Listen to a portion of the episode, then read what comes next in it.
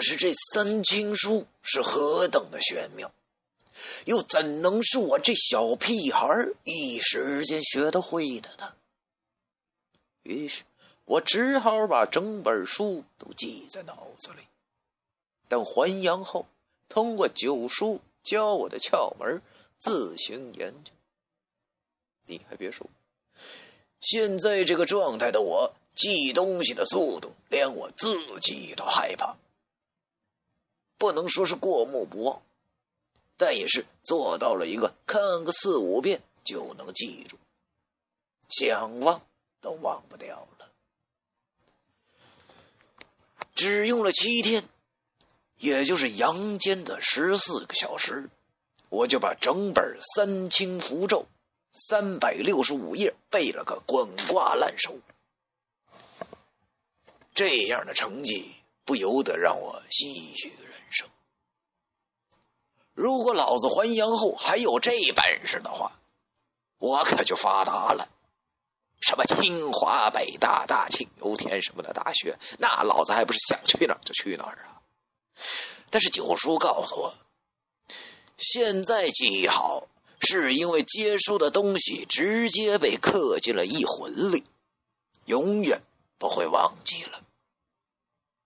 可是，当你的……一魂五魄一回到身体后，就会一切恢复正常了，而且还会因为魂魄离体而使魂魄受损，以后记忆力反而还会下降，听得我心里这个郁闷呢。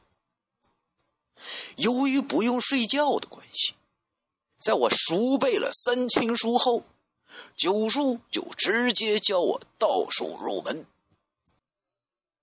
九叔让我坐在凳子上，背着双手，无比认真的问我：“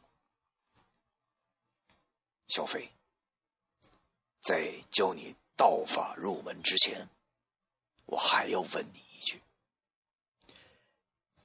因为学道之人命中注定五弊三缺犯其一，如果你踏入此道，便会应验。”日后某些事物会有遗憾，你当真想好了吗？问我想没想好？我怎么可能没想好啊？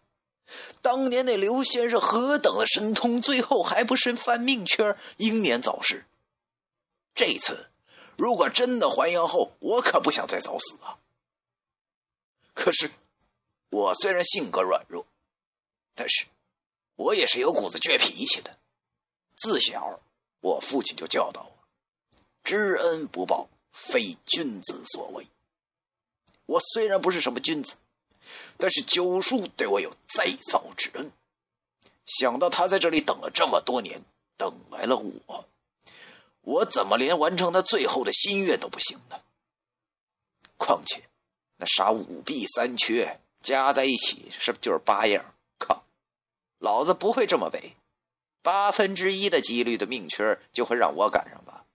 想到这里，我坚定的对九叔说：“师傅，我想好了，我学。”第九章完。